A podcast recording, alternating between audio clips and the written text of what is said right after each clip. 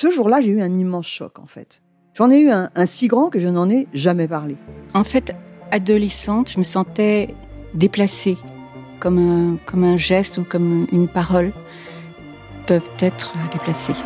En famille, en amour, au travail, en société, trouve-t-on jamais tout à fait sa place? Ce sentiment d'être en adéquation avec soi-même, de se rapprocher de la personne que l'on a l'ambition d'être. Une carrière pertinente qui nous rend heureux, un entourage qui nous aime pour ce que nous sommes, une vie qui nous ressemble ou tout du moins nous trahisse le moins possible. Parfois, ce sentiment de cohérence arrive vite, parfois plus tard, quelquefois jamais. Le plus souvent, il se déplace par vagues. Je suis Marion Ruggieri et dans le podcast Les Vagues, un tout nouveau podcast de Elle, j'interrogerai des personnalités sur le moment où elles se sont senties à leur place pour la première fois, mais aussi le moment où elles se sont senties déplacées. Je me rendrai chez elles ou dans un lieu cher à leurs yeux pour qu'elles me racontent ce jour fondateur où elles se sont dit ⁇ Là, je suis bien, je suis là où j'ai toujours voulu être, et c'est moi. Découvrez et écoutez les vagues à partir du 24 octobre sur toutes les plateformes de podcast. Bonne écoute.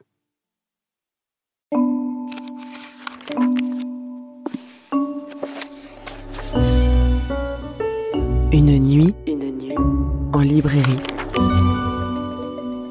Le podcast littéraire du magazine Elle.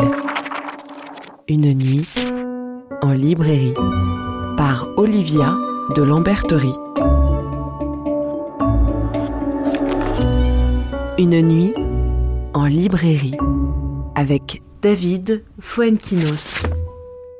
Bienvenue dans une librairie dont le nom aux trois syllabes claque comme un étendard, Gallimard.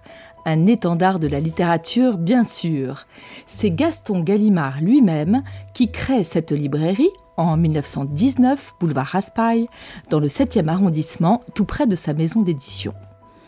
Alors, vous avez maintenant l'habitude, la librairie a fermé, la nuit est tombée, nous voilà enfermés avec, et c'est une première, non pas une écrivaine, mais un écrivain. Après, quel casting? Leila Slimani, Sophie Fontanelle, Monica Sabolo, Isabelle Carré, j'ai le grand plaisir de passer la nuit avec un écrivain délicat, fantaisiste, mélancolique, funambule. C'est un auteur qui croit en la force du romanesque, dont on reconnaît le style dès les premières pages. Son nouveau roman, La famille Martin, publié tiens tiens chez Gallimard, Hey, I'm Ryan Reynolds. At Mint Mobile, we like to do the opposite of what Big Wireless does. They charge you a lot, we charge you a little. So naturally, when they announced they'd be raising their prices due to inflation, we decided to deflate our prices due to not hating you. That's right. We're cutting the price of Mint Unlimited from $30 a month to just $15 a month. Give it a try at mintmobile.com slash switch. $45 upfront for three months plus taxes and fees. Promo for new customers for limited time. Unlimited more than 40 gigabytes per month. Slows. Full terms at mintmobile.com. est une merveille d'inventivité et de fraîcheur, et peut-être aussi le livre dans lequel, pour la première fois, ils font l'armure. Cet auteur est aussi un lecteur. Chic, chic, chic, nous voici enfermés pour une nuit en librairie avec David Fuenquinos. Bienvenue David. Bienvenue, bonsoir, pardon. Je suis troublé par cette belle présentation et puis de, de faire partie de cette belle liste. Mais oui, Après vous êtes mon premier homme en librairie. Bah, je suis ravi. Ça se fête. avec vous, c'est un grand plaisir. Alors David, le principe est simple comme bonsoir. Nous allons nous promener parmi tous les rayons de cette librairie, qui n'en manque pas, et vous allez vous raconter au travers des livres qui vous ont nourri, apaisé, porté, inspiré et même peut-être sauvé. Une nuit en librairie. Pour commencer, nous allons parler avec la maîtresse des lieux. Merci de nous accueillir Anne Ghisoli. Vous êtes la directrice de la librairie. Bonsoir, bonsoir et merci à vous. Enfin, moi, je suis heureuse de vous recevoir. Je suis heureuse de recevoir David. Qu'est-ce qui vous plaît dans les romans de David Fuenquinos Bah, écoutez, après votre présentation, je vais être un petit peu ridicule, mais euh, Sûrement pas. mais vous avez utilisé un mot que je voulais utiliser. Donc euh, voilà, c'est le mot funambule et qui est, je trouve, euh, caractéristique no- notamment de la famille Martin. Voilà, c'est un équilibriste. euh, voilà, il est, il joue. J'aime bien sa fausse légèreté. C'est un lecteur, ça se sent quand on le lit. Et puis il aime les personnages, il aime les gens. Ça aussi, il y a beaucoup d'humanité euh, et c'est cette générosité, et comme vous l'avez dit, une teintée un peu de mélancolie qui donne, voilà, toute cette profondeur, euh, mais jamais, jamais appuyée. Et voilà. Bah, Alors- Bonne nuit, hein, merci. Au revoir. à demain. Question Merci beaucoup. piège à la libraire qui a lu pas tous les livres mais beaucoup. On est à mi-chemin entre la rentrée littéraire et les prix. Votre Goncourt à vous, le Goncourt de votre cœur. Difficile, difficile question et merci de me la poser, Olivia. Ah ben il faut Alors, aussi que je il y a- vous ennuie un petit peu. Non, mais c'est pas, c'est, c'est- c'est, c'est un peu le jeu. Alors, il y a effectivement beaucoup, beaucoup de livres. J'en ai lu euh, un certain nombre, évidemment pas tous.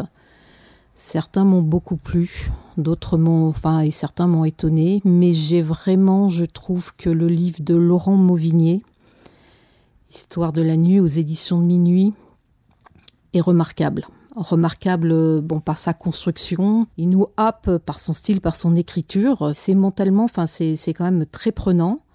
Je sais que beaucoup de mes collègues libraires, hein, j'ai vu leur blog ou leur post, euh, l'ont beaucoup apprécié et certains ont dit je n'ai pas pu le lâcher.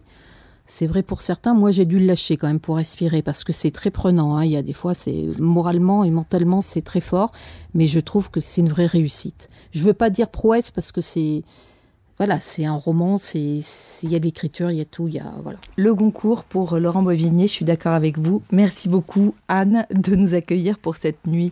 David, quand vous allez dans une librairie, vous êtes les mains dans les poches, vous arrivez avec une liste de livres que vous avez envie d'acheter. Quelle souris de librairie vous êtes? En général, j'y vais quand je ne sors pas de livres. Parce qu'au tout début de ma carrière, c'est vrai que je- j'allais dans les librairies, j'étais désespéré de voir que je trouvais mes livres nulle part. Donc c'est vrai que j'évitais toujours les librairies quand je, je publiais un livre. Blague à part, en général, non, j'a- j'adore ne pas du tout savoir ce que je vais acheter. Je trouve que c'est le grand plaisir de, la librairie, de flâner dans la librairie, de regarder les couvertures, les quatrièmes de couverture, de discuter avec le libraire. Je suis vraiment un, acheteur euh, qui adore être conseillé, euh, qui aime bien euh, lire les petits mots. Voilà, là ici dans la librairie Gallimard, il y a des petits mots. Ça, j'adore ça. Et je me laisse porter, voilà, par l'intuition aussi parfois d'un titre, du nom d'un auteur. Je suis très excité par les noms d'auteurs. Ah bah vous êtes excité par tous les noms, les noms de personnages, on va y revenir, c'est une chose que j'adore. Alors vous venez de publier La famille Martin, là vous pouvez vous promener dans toutes les librairies de France et de Navarre, il est partout. C'est une drôle d'histoire, l'histoire d'un écrivain en panne d'inspiration qui prend une décision saugrenue, il décide de descendre dans la rue et la première personne qu'il rencontrera, il racontera son histoire. Est-ce que c'est vrai? Alors, en grande partie, c'est vrai. C'est-à-dire que euh, je me suis inspiré de, personnes réelles, de choses que j'ai pu entendre. Vous savez, quand on est euh, écrivain, les lecteurs viennent nous voir, nous parlent, nous racontent des histoires.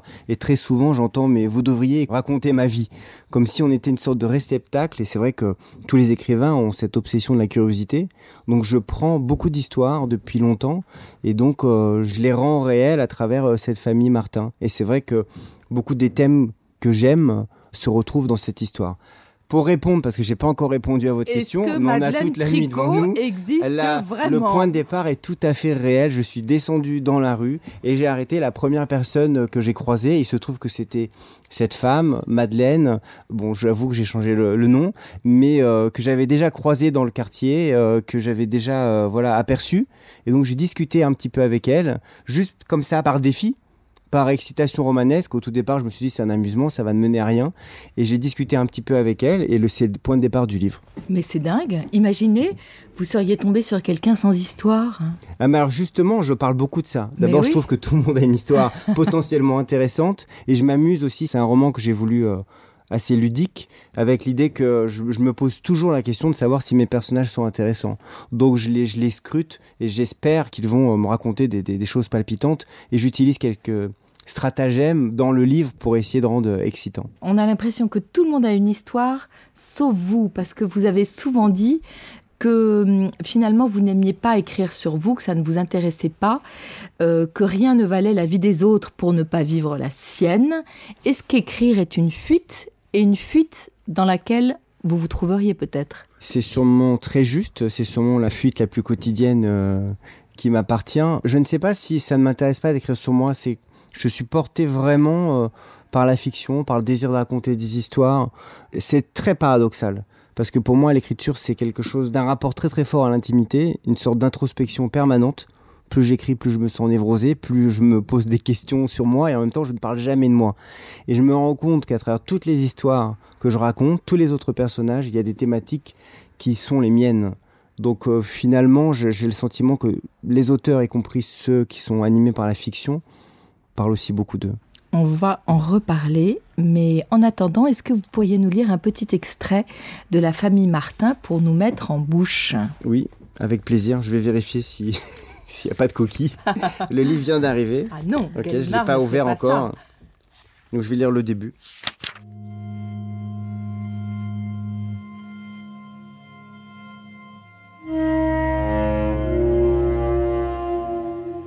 J'avais du mal à écrire. Je tournais en rond.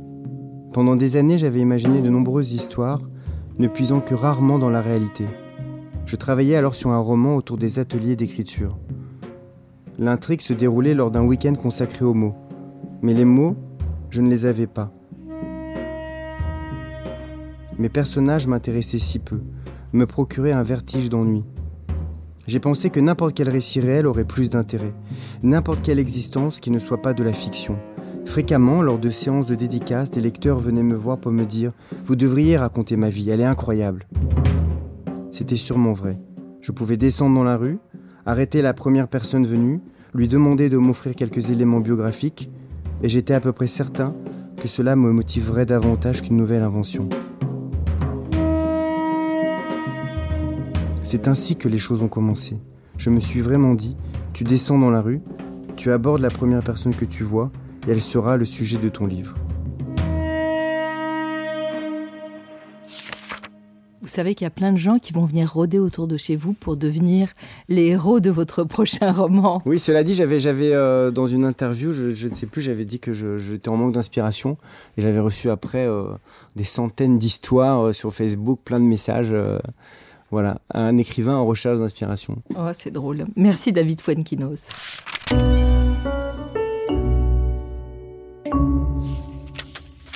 Alors ce soir, c'est le cinquième épisode de ce podcast. On a déjà pris des habitudes, comme celle de commencer toujours par les livres que notre invité lisait enfant. Sauf que cette nuit, rien ne va plus pour la première fois. Et voilà qui va peut-être rassurer beaucoup de parents vous étiez un enfant qui ne lisait pas du tout. La preuve, on va écouter un invité surprise qui se souvient du petit garçon que vous étiez.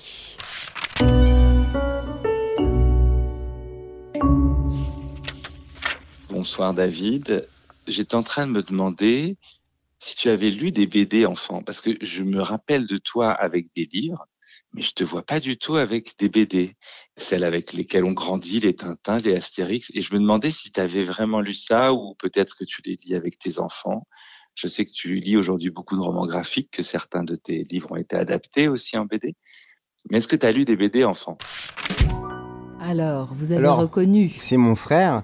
Pour que mon frère me pose la question, c'est qu'il y a un doute. Mais non, non, il y avait très peu de. Il n'y avait pas de livres chez nous. Pas ça, c'est certain. Euh, Oui, oui. Alors c'est vrai que les livres pour enfants, c'est aussi beaucoup lié à l'éducation.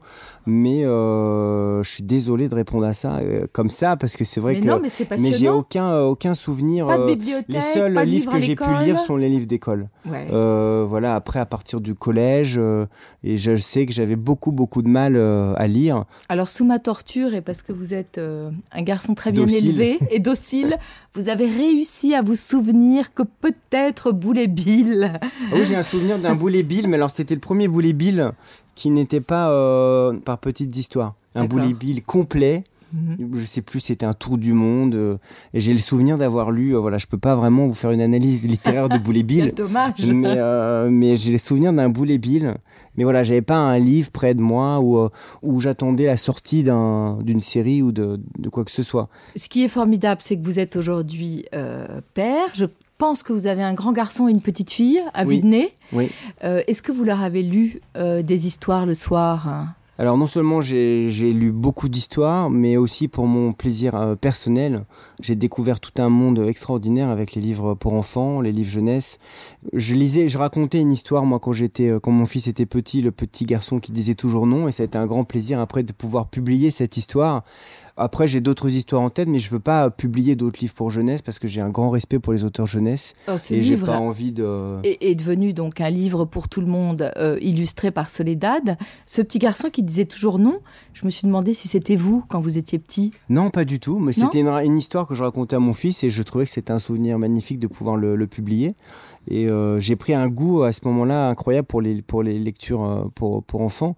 Les- ce sont les seuls livres finalement qu'on lit 100, 200 fois, 300 fois. Je trouve ça complètement fou d'imaginer que les, les enfants euh, ne se lassent jamais d'une même histoire. Et il y a quelque chose d'assez euh, d'assez tourbillonnesque, si j'ose dire. Je trouve que, enfin, les enfants ont presque l'impression du coup de lire l'histoire. Et c'est c'est assez, c'est assez beau de sentir dans leur regard qu'ils pensent être en capacité de lire parce qu'ils connaissent par cœur l'histoire. Ah et bah ça, je trouve ça sûr. bouleversant. Moi, j'ai lu 200 fois à César, le petit garçon qui disait toujours non, sans vous détester. Et parfois, je me trompais et il me disait non, là, c'est pas du tout ça.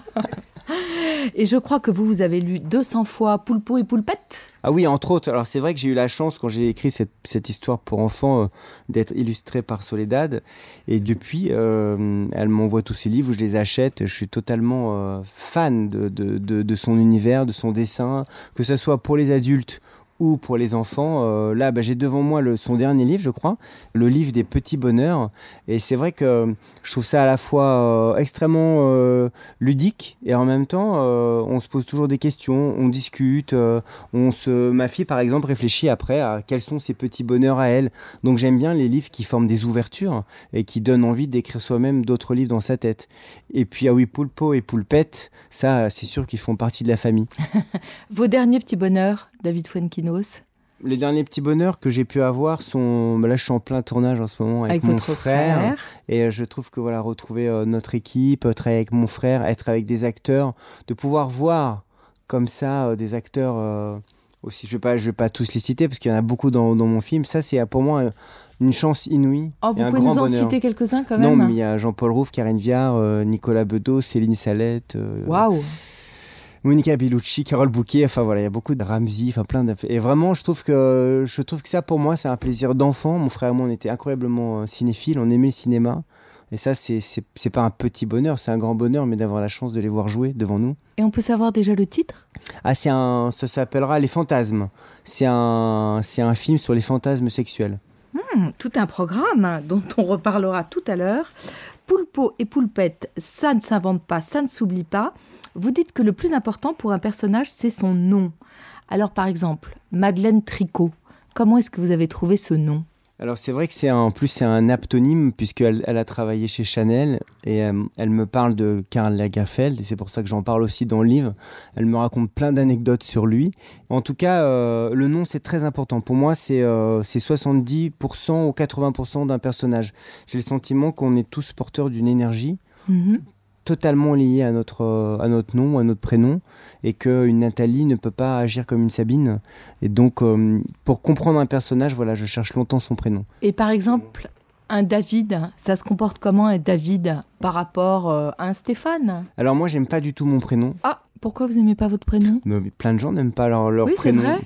C'est difficile de savoir pourquoi. On se sent parfois euh, pas, pas tout à fait à l'aise avec son identité ou avec la façon de, fin, de ce qui peut nous définir. Je trouve qu'un nom, un prénom, c'est vraiment comme le titre d'un roman. C'est ce qui est immédiat. euh, c'est ce qu'on voit en premier.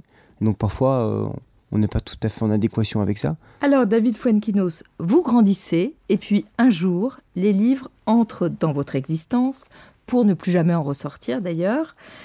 On peut presque dire qu'ils vous ont sauvé la vie, puisque ils entrent à l'occasion d'une grave maladie qui vous cloue à l'hôpital à l'adolescence. Vous avez quel Oui, âge 16 ans, 16 ans. 16 ans. Mm.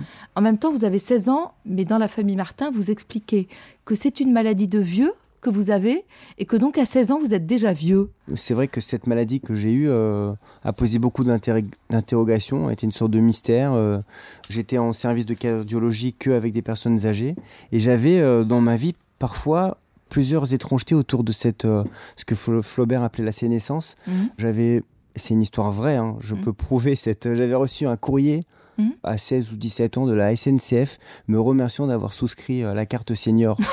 Donc euh, j'avais plein de choses étranges dans ma vie et j'ai eu cette maladie euh, pour personnes âgées.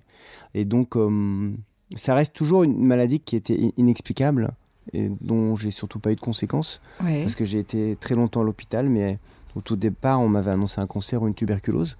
Et euh, c'est vrai que c'est comme tous les gens qui ont été gravement malades, euh, ça a changé ma vie. Ça m'a rendu à la fois mystique et aussi. euh, enfin, je dis ça d'une manière sinistre, mais j'allais dire aussi joyeux, dans un rapport joyeux à la vie. Et comment les livres arrivent dans cette chambre d'hôpital? Tout simplement parce que nous étions en 1991. Ouais. C'est une époque où il n'y avait pas de téléphone portable, euh, pas d'internet. Peut-être qu'avec Facebook, euh, je serais devenu dentiste. hein. Je sais pas ce que je serais devenu. Quelle tristesse Mais à ce moment-là, les livres euh, m'ont accompagné physiquement. J'avais autour de mon lit voilà, deux piles de livres et j'ai commencé à, à m- à lire, à me plonger dans la littérature. J'ai une amie qui m'a conseillé trois livres et c'est vrai que peut-être que le contexte s'y prêtait, peut-être que la peur de la mort ou la, fragilité physique a fait que j'ai développé une sensibilité. Pour la première fois, j'ai ouvert un livre, non pas en, me focalisant sur l'histoire, mais en comprenant euh, la sensibilité, le style. Peut-être que je suis arrivé à, aimer la littérature en, en m'approchant euh, un peu plus près du style. Alors, ce que je vous propose, David, c'est qu'on va aller se promener dans cette très belle librairie Gallimard à la recherche de livres qui ont changé votre vie et peut-être qui vous ont changé aussi. On n'est pas au bout de notre surprise parce qu'on va voir comment vous passez directement de Boule et Bill à des lectures bien plus étonnantes. Ok. 23h37. La nuit en librairie. Les livres de l'adolescence. Alors David, on va partir à la recherche des livres en format de poche que vous découvrez adolescent. Si vous voulez vous arrêter... Les Américains, vous êtes... euh, Non, vous êtes sur- plutôt- non, surtout Philippe Ross, ouais, dans Ah, les oui. Américains. Philippe Ross, c'est vraiment euh, très important pour moi et euh, je pense avoir lu tous ses livres.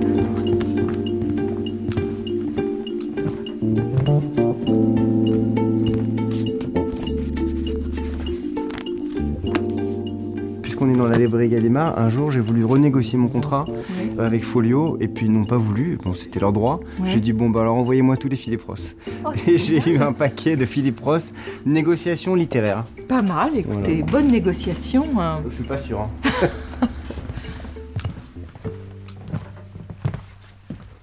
On arrive dans la salle des livres en format de poche.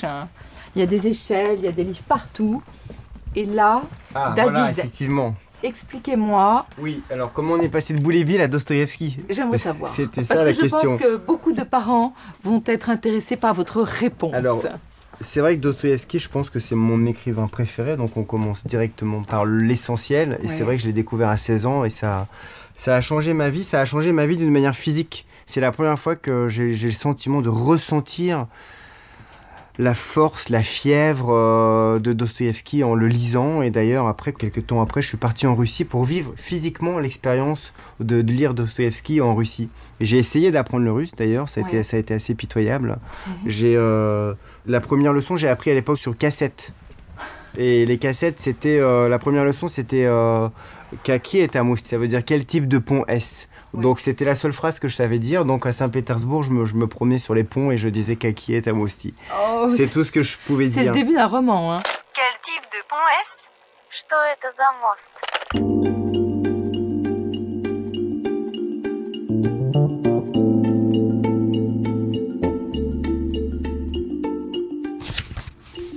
Alors, vous avez à ce moment-là découvert un autre livre totalement vertigineux. C'est Lolita euh, de Nabokov. C'est vrai que là, tout à l'heure, on parlait de l'expérience de la découverte du style. C'est vrai que quand on lit euh, Lolita, Nabokov, après j'ai lu Ada Larder que je trouve encore, euh, enfin qui m'a totalement fasciné. On est émerveillé par la langue et évidemment c'est une traduction. Mais je me souviens avoir lu et relu des pages sur la description, sur la sensualité et sur la l'obsession comme ça de cette sensualité. J'y ai pas du tout vu, alors peut-être que j'étais naïf ou à côté de la plaque euh, à 16 ans, mais j'y ai Mhm. pas du tout vu quelque chose de sulfureux. Ah oui. Donc euh, c'est dire, euh, oui, j'étais extrêmement... oui, vous avez l'air inquiet, quoi. Non, après, je suis jalouse parce que je vois que à l'époque, vous découvrez Kundera et je sais que Kundera vous a envoyé des dessins, vous a téléphoné, vous racontez dans la famille Martin.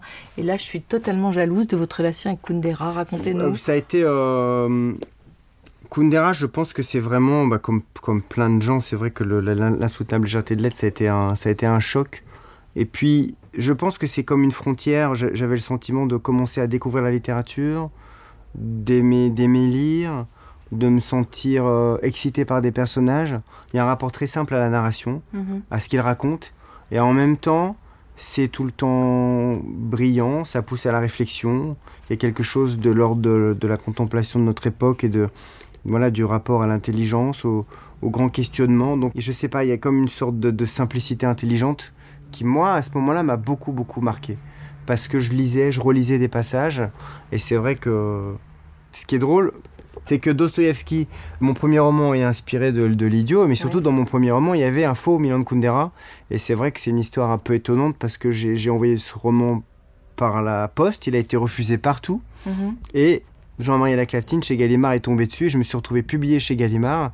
Et donc Milan Kundera, qui était au comité de lecture, a eu connaissance de ce livre-là où il était une sorte de faux personnage. Ouais. Et après, je l'ai croisé dans une librairie. Il m'a dit c'est ma femme, Vera, qui est en train de lire le livre avec ses lunettes grotesques. Et donc j'avais l'impression qu'on était dans un livre de Kundera. C'est- C'est Et magnifique. c'est hein. vrai qu'après, quand, le- quand la délicatesse est sortie, euh, bah, il m'a envoyé un mot et euh, je l'ai eu quelques fois au téléphone. Mais euh, on devait déjeuner une fois, mais je crois que j'étais trop intimidé.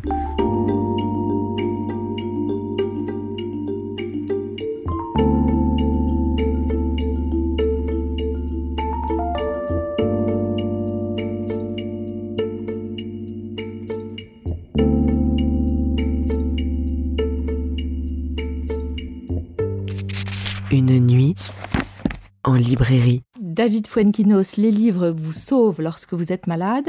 Est-ce que les livres peuvent sauver euh, de chagrin d'amour? C'est ce qu'on va voir et d'abord on écoute.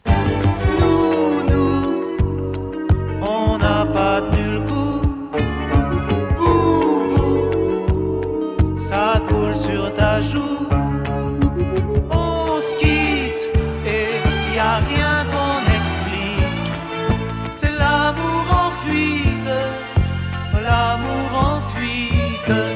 Alors, Souchon d'abord. Je crois que vous pouvez pas vivre sans Alain Souchon. Moi, j'ai une admiration infinie pour Souchon. Pour- Là, on écoute, là, c'est toute la nonchalance, la mélancolie, la beauté, la sensualité. Le texte est sublime. Mais pour moi, c'est Et- vous. Je l'ai choisi Bah- celle-là, que j'adore, parce que pour moi, c'est aussi beaucoup la famille Martin.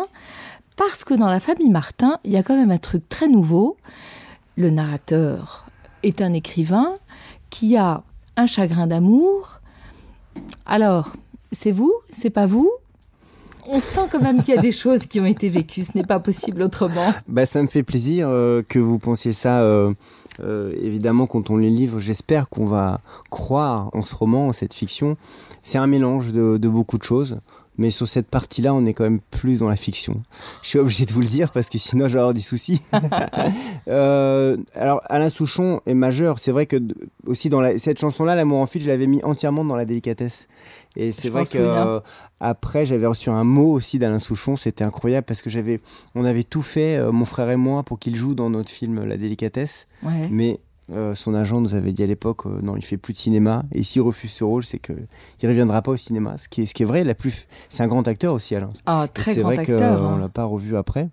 la, la rupture dans votre livre, elle est particulièrement euh, terrible parce que la jeune fille qui quitte le narrateur, elle ne le quitte pas pour quelqu'un d'autre, elle le quitte parce qu'elle préfère être seule. Oui, je trouvais que c'était une formulation qui était à la fois douce et douloureuse. Quelqu'un oui. qui vous dit je préfère la solitude À à, toi. toi. ça peut paraître d'une- violence et d'une déflagration, et en même temps il y a quelque chose de l'ordre de bah, je ne peux rien pour nous, je ne peux rien pour toi, je te quitte de cette manière en, en allant vers la solitude aussi elle-même. Et c'est vrai que après j'aimais bien l'idée que je me suis fait avoir un peu dans ce livre, puisque à partir du moment où j'interroge d'autres personnages, toute cette famille Martin, il faut donner pour recevoir. Donc elle me pose aussi des questions, notamment Valérie Martin, la, la femme au centre du livre, Mhm. et elle, elle- elle m'interroge beaucoup, puisque moi je suis en train d'écrire sur sa vie sentimentale.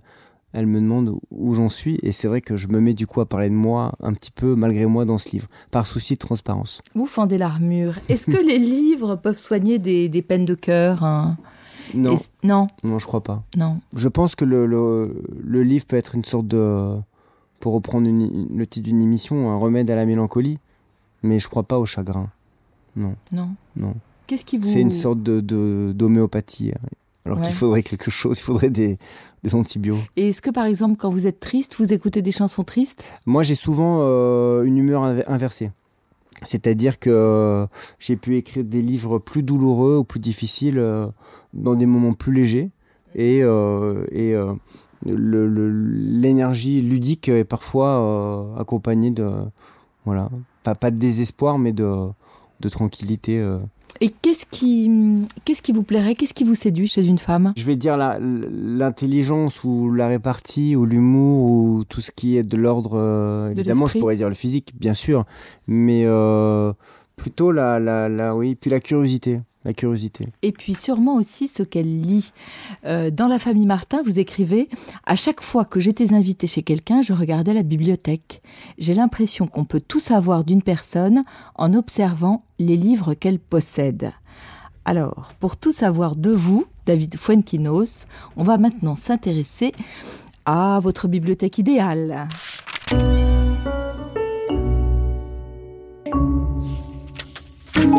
Minuit 29.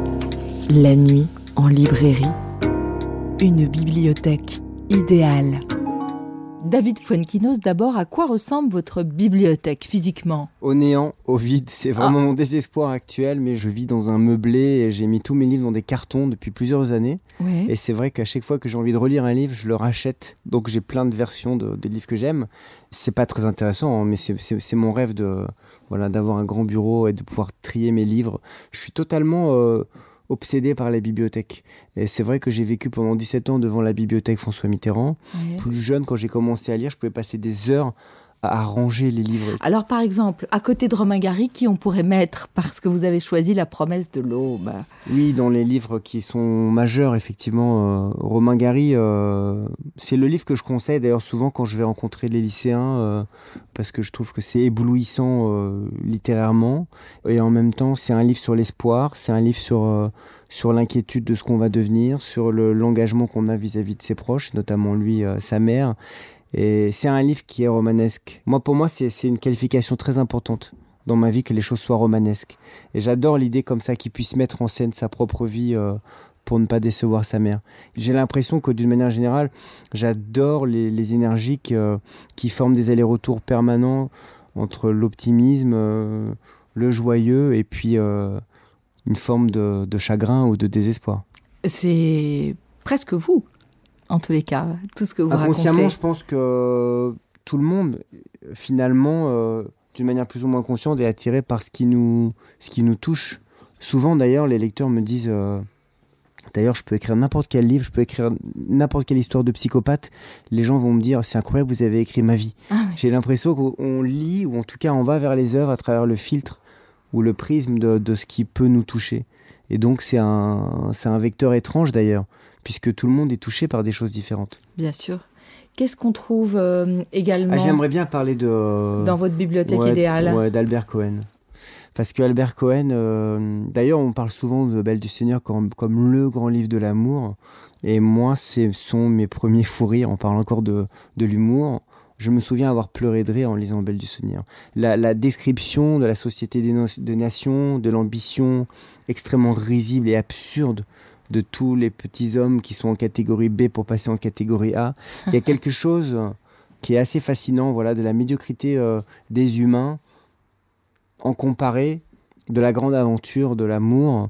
Et ça a été pour moi peut-être mon premier grand choc euh, stylistique. Parce que la richesse, la poésie, la langue de Cohen, ça a été très très important pour moi. Et c'est vrai que Belle du Seigneur, je trouve qu'il y a une expérience incroyable à faire avec ce livre, avec tous les livres qu'on aime finalement, c'est de le relire tous les 10 ans. Donc évidemment, je n'ai pas compris pareil à 20 ans, qu'à Mhm. 30 ans, qu'à 40 ans. J'attends encore quelques années d'avoir 50 ans pour pouvoir le relire et d'avoir une nouvelle vision de ce livre. Il y a d'autres livres que vous relisez ainsi tous les dix ans? Ben, L'autre est là, un homme, alors pas, pas tous les 10 ans parce qu'il est, il est moins, moins vieux que Belle du Seigneur, mais c'est vrai que c'est un livre que j'ai lu trois fois. Un homme de Philippe Roth. Un homme de Philippe Roth, oui. Pour moi, c'est la quintessence de. Alors, je sais pas si on peut parler d'un roman parfait ou d'une forme de perfection, parce que même tout ce qui est imparfait euh, demeure très excitant. Mais moi, je sais que quand j'écris, je vois des formes géométriques dans, dans, dans ma tête. C'est assez proche de la synesthésie. Et c'est vrai que pour moi, un homme, c'est le roman rond absolu. C'est-à-dire, en 150 pages, d'abord, il évoque des thèmes qui me touchent, comme la maladie, la vieillesse, le rapport à la sensualité, le rapport aux enfants, le rapport à ce qu'on laisse, le rapport à ce qui, ce qui fait qu'une vie euh, n'est faite que de quelques instants. Et en même temps, on a le sentiment que qu'il y a un parfum d'éternité euh, chaque jour. Et donc, euh, pour moi, c'est le roman euh, absolu. Et c'est vrai que Philippe Roth, dans les derniers livres, vraiment a atteint une sorte de maîtrise absolue du roman. Un peu comme, ce sont des choses très différentes, mais d'une certaine manière, Michel Butor. Ça aussi, j'avais eu la chance de rencontrer Michel Butor. Et je me suis dit, bah, tellement en avoir marre qu'un jeune écrivain lui pose des questions. Donc j'étais dans un bus avec lui, puis j'ai pas parlé, puis au bout d'un moment, je me suis dit, peut-être qu'à 85 ans, j'aurais envie qu'un jeune écrivain me pose des questions, même si j'ai répété. Oui. Et je commençais à, à lui poser des questions, et en fait, il a, bah, il s'est illuminé, il m'a raconté plein de choses, et je lui ai demandé ce qu'on a dû lui demander euh, tellement de fois, pourquoi il avait arrêté d'écrire des romans. Tout comme Bernard Franck, par exemple. Bon, j'ai vraiment un esprit en escalier là. Mais Mais, oui. Michel Butor, a il a écrit quatre romans Ouais. majeurs, euh, comme évidemment la, la- la modification. Bien sûr. Et il a le sentiment d'avoir maîtrisé le roman. C'est comme si l'art du roman, euh, Philippe Ross aussi à 80 se dit j'arrête. Comme si c'était une, une entreprise, euh, comment dire, comme une performance sportive ou je ne sais pas, quelque chose qu'on peut atteindre. Et il y a quelque chose d'assez euh, d'assez éblouissant dans ces grands écrivains qui, à un moment donné, sont arrivés sur la ligne euh, finale de la création.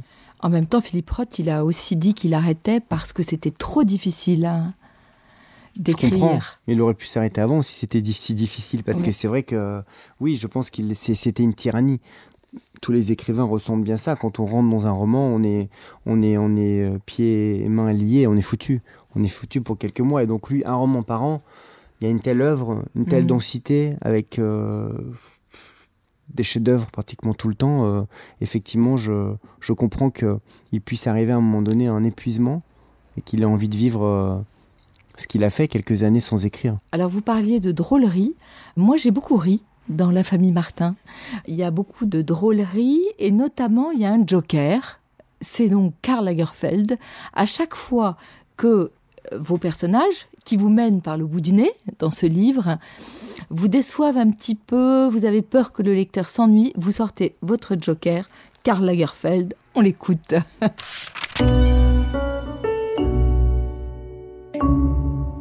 Il n'y a rien dans la littérature actuelle qui vous plaise, dans la littérature contemporaine? Houellebecq. Houellebecq j'aime beaucoup ses poèmes. Parce que c'est, pour moi, le seul poète moderne en français vieux et intéressant. Moi, je n'analyse pas trop. hein. Je suis quelqu'un qui s'est laissé à l'impression. hein. Ouais. Il a une façon de, de glorifier la médiocrité qui est assez géniale. Vous êtes d'accord? Elle Glorifier est incroyable cette formule. C'est exactement ça. la médiocrité. Oui, oui. Il fait une œuvre de, du rien. Est-ce que Karl Lagerfeld est un bon personnage de roman, lui? Tout est romanesque chez lui, de son physique à son parcours, à son enfance. Et c'est vrai que euh, je parle un peu de Lagerfeld, je m'amuse en- dans ce roman, La famille Martin. C'est vrai que c'est un roman que j'ai voulu plutôt ludique et qui s'amuse aussi avec l'idée que nous sommes soumis en permanence euh, à la nécessité du divertissement, à la nécessité d'être- intéressant, à la nécessité d'être un bon client quand on fait une émission, à la, à la nécessité de la performance. Et donc il y a quelque chose de l'ordre de, de l'évidence, c'est que parfois on s'ennuie, parfois il se passe rien, et donc je suis avec des personnages et je suis soumis à leur vérité et à leur lenteur par moment, et donc j'utilise des anecdotes de Lagerfeld pour pimenter ou pour accélérer mon récit. Voilà, donc je m'amuse un peu avec l'idée que voilà, il faut rendre le livre à tout prix attractif. Souvent, les écrivains, lorsqu'on leur demande comment ils ont écrit leur livre, vous disent Oh, mais euh, tout d'un coup, les personnages se sont mis à faire ce qu'ils voulaient. Sauf que pour vous, c'est vraiment ce qui se passe. Les personnages font ce qu'ils veulent, puisque ils sont issus de la rue et de la réalité. Oui, paradoxalement, euh, la réalité est parfois plus difficile à contrôler que la fiction. souvent c'est assez véhiculé, mais on entend dire euh, si j'avais écrit ça dans un roman ou si j'avais mis ça dans un film, personne n'aurait pu me croire. Parce que Mhm. le réel est improbable. Et donc j'utilise aussi le gage de la vérité pour raconter des choses qui peut-être sous l'ordre de la fiction auraient été moins probables. Et pour finir, votre bibliothèque idéale, un énorme pavé de Gombrowicz. Moi, d'une manière générale, je suis attiré par l'Est, par les auteurs allemands, de l'Allemagne à la Russie. Et Gombrowicz, à un moment donné, je l'ai beaucoup lu. Et puis, je, je me suis inquiété de cette lecture excessive. Parce qu'il y a Ah oui. certains écrivains, quand on écrit, qu'on ne doit absolument pas lire. Euh, ce sont comme des plats impossibles à digérer. C'est-à-dire qu'ils modifient totalement votre écriture. Par exemple, dans Cosmos, il y a une scène inouïe où il parle d'un personnage en, ne- en ne décrivant, d'une femme qui s'appelle Lena, en ne décrivant que son oreille. Et le narrateur est obsédé par l'oreille d'une manière incessante et il ne voit d'elle que son oreille. Et je sais qu'après, moi, je, quand j'écrivais entre les oreilles ou le potentiel érotique de ma femme, j'étais, je me suis dit mince, c'est trop visible là, je, je suis en train de pomper Gombrowicz quoi.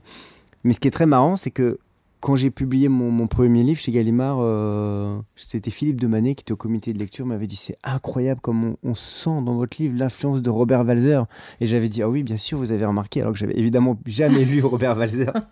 Et après j'ai lu Robert Walzer que j'ai trouvé formidable, mais j'ai pas du tout vu le lien euh, qu'il avait pu trouver avec mes livres. Donc euh, ça, tous les écrivains vont vous raconter ça, que chacun voit à une porte d'entrée différente. Moi, sûr. la plupart des écrivains auxquels on m'a associé, je les ai pas vraiment lus.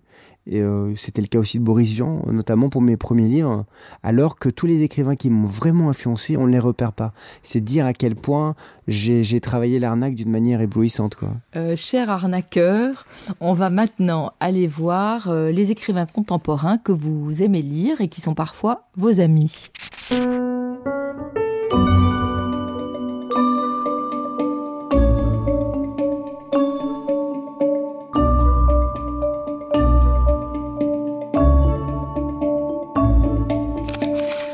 1h48. Les auteurs contemporains.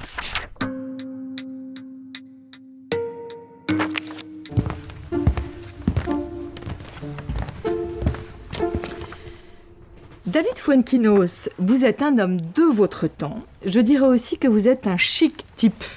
Vous avez beaucoup d'amis écrivains et ce n'est pas si fréquent dans ce métier solitaire. Vous lisez beaucoup les livres d'écrivains contemporains. Nous voilà donc devant ce rayon-là.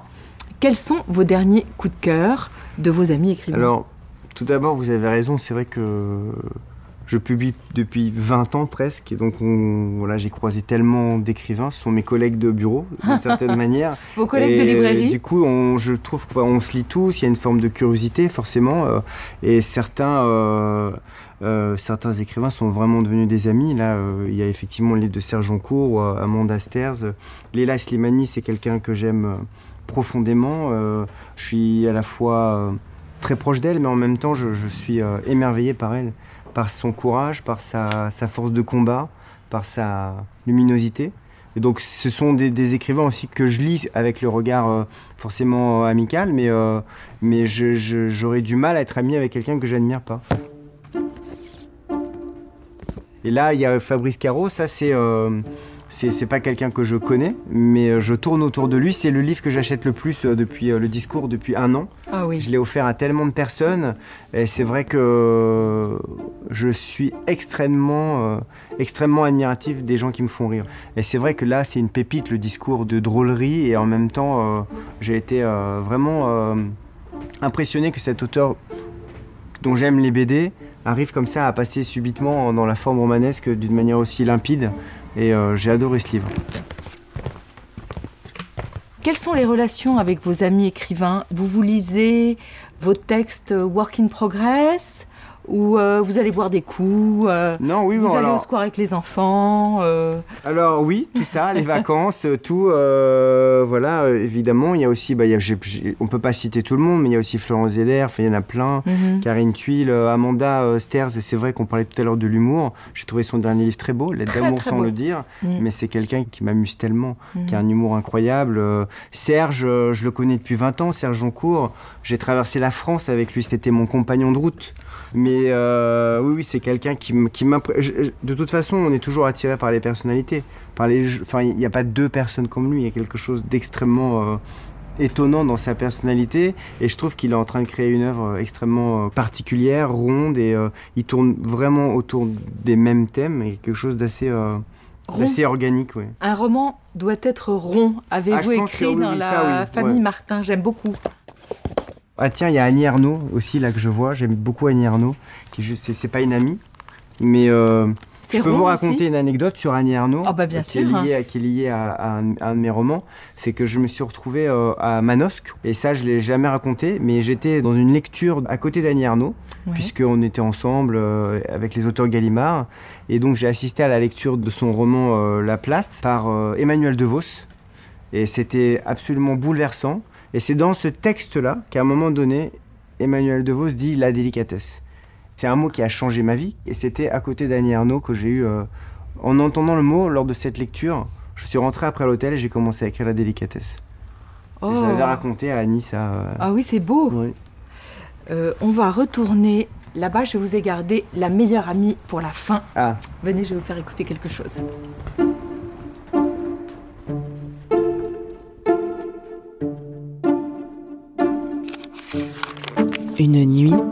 Librairie. Pour clore cette séquence, David, je vous propose d'écouter une écrivaine que j'adore, l'une de vos plus proches amies, et qui donne de vous un éclairage inattendu. Alors moi, j'avais très envie d'évoquer un certain aspect de mon amitié euh, avec David. C'est l'intérêt, l'attention que tu peux porter euh, à tes amis auteurs femmes. Et euh, je voudrais euh, rappeler un moment qui a été important euh, dans ma vie quand j'étais finaliste du Goncourt pour l'invention de nos vies en 2013. Et j'avais reçu beaucoup de violences sexistes, de remarques très dures. Et je me souviens de ton attitude, de tes mots, de ta présence. Et je n'ai pas du tout été étonnée quand après tu as signé une tribune au moment de MeToo pour assurer euh, aux femmes euh, de l'édition euh, ton soutien dans leur combat.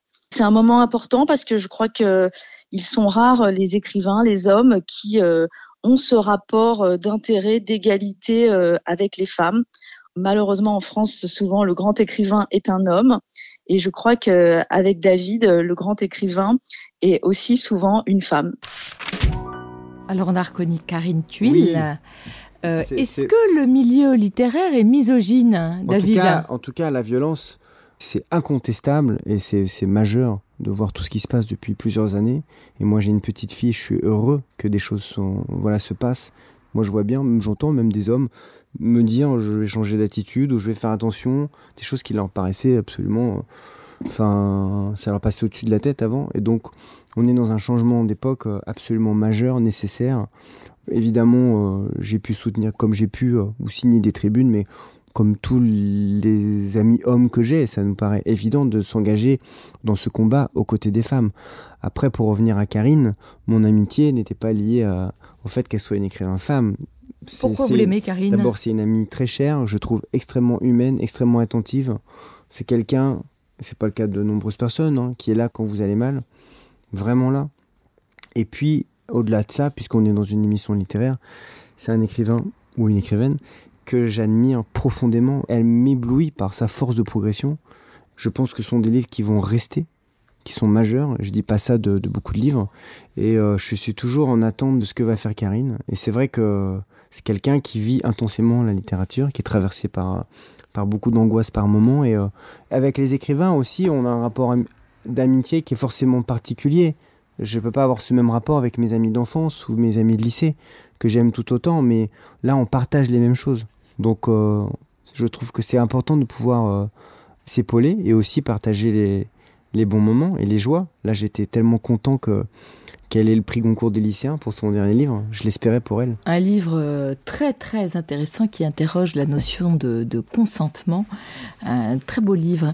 Une chose qui m'a toujours beaucoup frappé, que j'admire beaucoup chez vous, c'est la manière dont vous vous glissez dans la peau de femmes, presque plus que de personnages d'hommes. C'est vrai que... Si je compte, je suis sûre que vous avez plus d'héroïnes que de héros.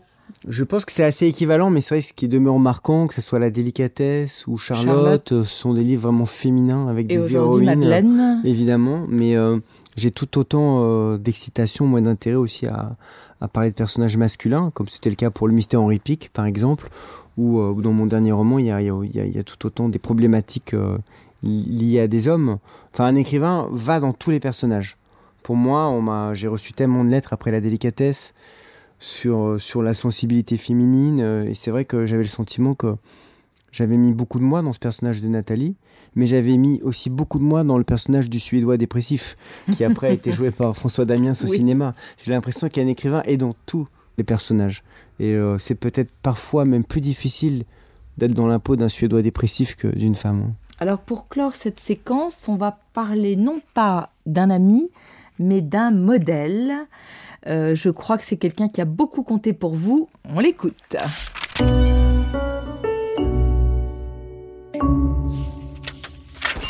Allô, oui Allô Ida Salut Antoine, Bonjour, c'est Antoine là sur l'affaire Cendrillon. Ah, j'ai fait la connaissance de Madame Tabar. Elle a une voix enchanteresse et parle l'anglais avec une pureté admirable. Donnez-moi son signalement. C'est une femme superbe, avec un air très vague et très doux. Le nez est un peu relevé mais droit et spirituel. Sa taille Ah là, la taille est lancée. Non, je vous demande combien de mesure. Oh, 1m66 sans talons. La forme du visage C'est un ovale très pur. Enfin, un ovale un peu triangulaire, mais le teint est lumineux et comme éclairé de l'intérieur. Écoutez, Antoine, ce qu'on vous demande, c'est un rapport, pas une déclaration d'amour. Bonne nuit. J'adore cet extrait. Il est génial. Ah, il est hein. génial. Madame Bovary, Ah c'est lui. Jean-Pierre Léo, c'est vous. Mais Plus en- exactement, Antoine Non. Douanel. Oui, c'est vrai que ça a été très très. Bon, là, on parle de littérature. Pour moi, c'est pareil. Euh, Truffaut, pour moi, c'est le cinéaste le plus littéraire. Et d'ailleurs, on pouvait écouter le film là, hein, vraiment comme si on était dans un dans, dans un livre audio.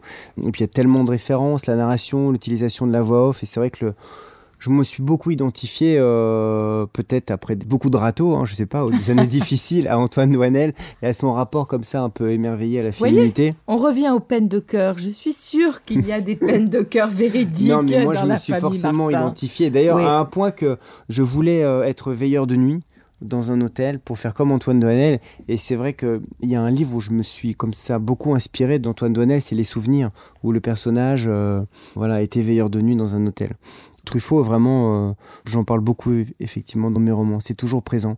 Là, dans le dernier livre, dans La famille Martin, il y a, il y a la citation euh, extrêmement connue du dernier métro euh, Et de la qui- sirène et du de la sirène du Mississippi. Mississippi qui évoque euh, le questionnement de l'amour, à savoir si c'est une souffrance ou une joie. Et c'est évidemment les deux. Les deux.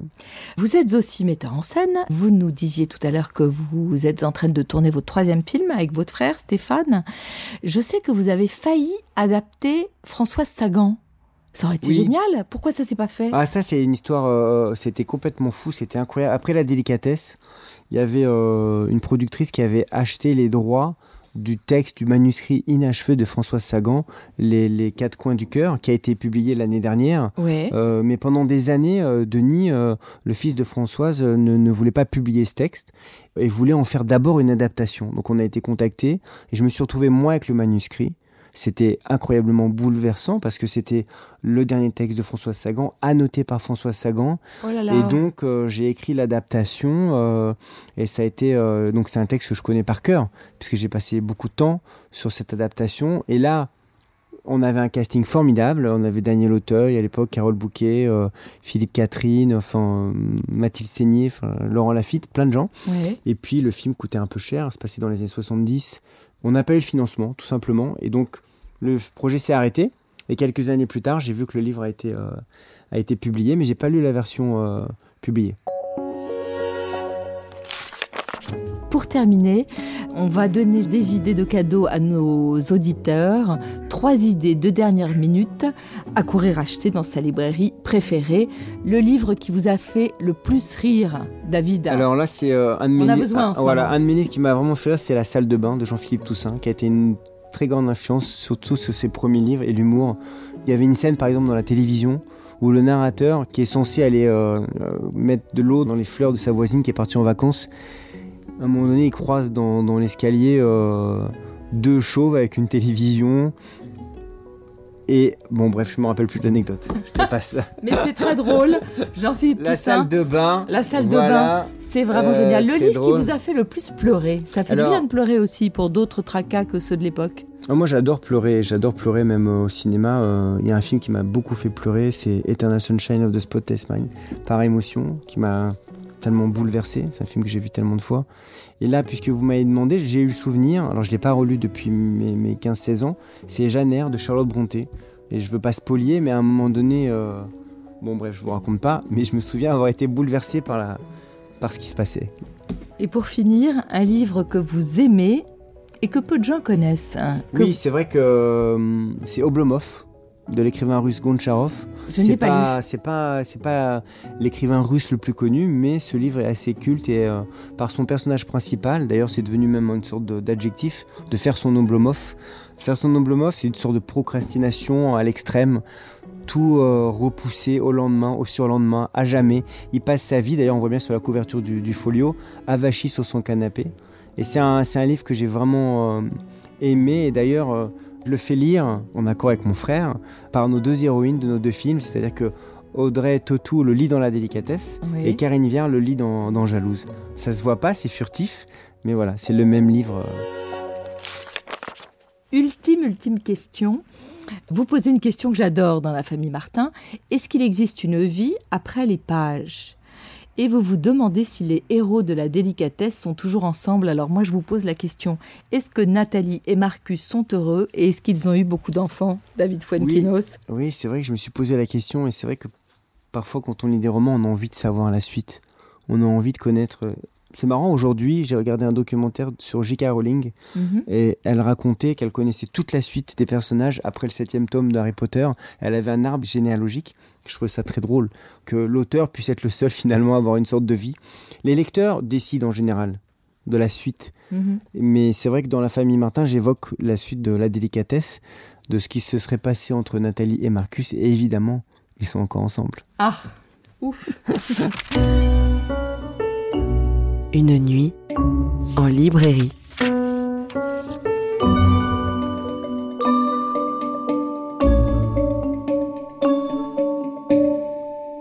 Merci à la librairie Gallimard de nous avoir accueillis.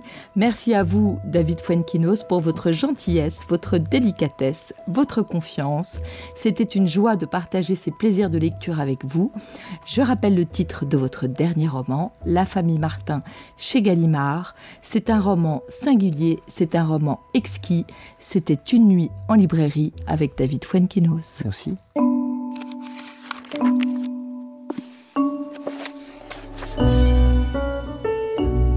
Une nuit en librairie. Toutes les nuits en librairie sont en podcast sur les plateformes de streaming.